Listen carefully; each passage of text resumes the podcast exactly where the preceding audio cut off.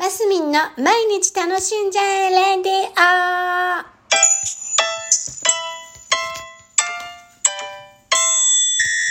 おはようございます。2022年5月25日水曜日、マスミンです。はい。私なんか実はこの頃柔軟性みたいなのをすごくなんか気になる言葉っていうか、テテーマとして挙げているかもしれないですね。1、2ヶ月前もそんなラジオを言してた柔軟性のことを喋ってた日があったと思うんですけど、昨日、えー、米子美術、米子市美術館で開催されているミニチュアライフ展、田中達也見立ての世界というね、あの、やつを見に行ってきたんです。えっ、ー、とね、来週の月曜日で終わりなので、ちょっと終わる前に慌てて行ったんですけど、いや、もっと早く本当は行きたかったんですけどね、なんか、りりんちゃん誘ってもねもう絶対好きだと思ったんですけどなんかね気乗り本人がしてなくって結局平日私一人で行ってきたんですけどいいですねもうほんと柔軟な発想でこう物事をこう捉えて、まあ、そこから想像していくっていうところなんですけどあのタイトルのね親父ギャグ満載なところから作品を見てこれセットで笑えるんですよね。あの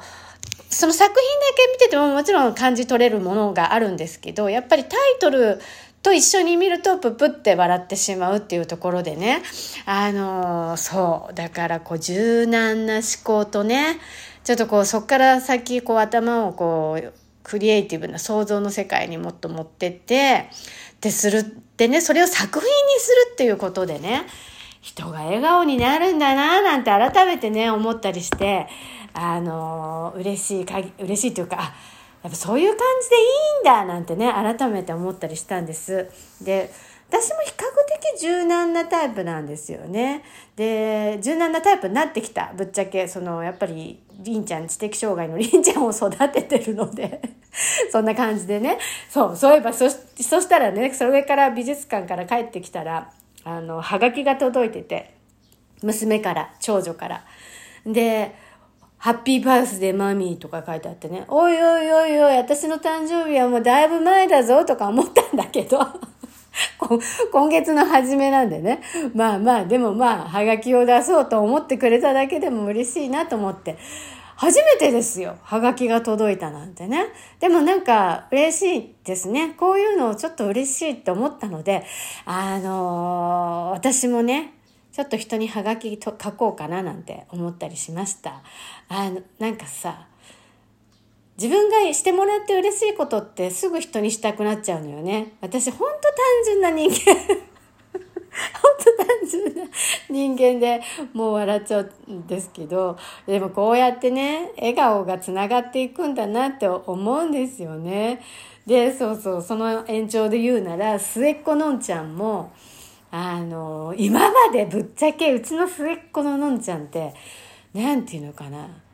表現が下手なんですかね私にね母の日のプレゼントとかみたいなのを個人で渡したこ渡してくれた1回ぐらいあるかな。比較的でも少ないんですよ。なんか照れくさいんですかね、まあ、そうなんだろうなと思って。だってあの決してすごい反抗してるとかね。気に入られんん？き嫌われてる、ね、娘に嫌われてるなんて思わないんですけど。あの表現が下手な子なんですけどね。あのこの間ねちゃんとお花をプレゼントしてくれてそこにちゃんとねメッセージもついていたりしてねあのそうそう嬉しかったんですねで嬉しいことがあると人にしてあげたいなってしたいなって思うんですでそう柔軟な発想からどこに行ったんだそういや2人ともね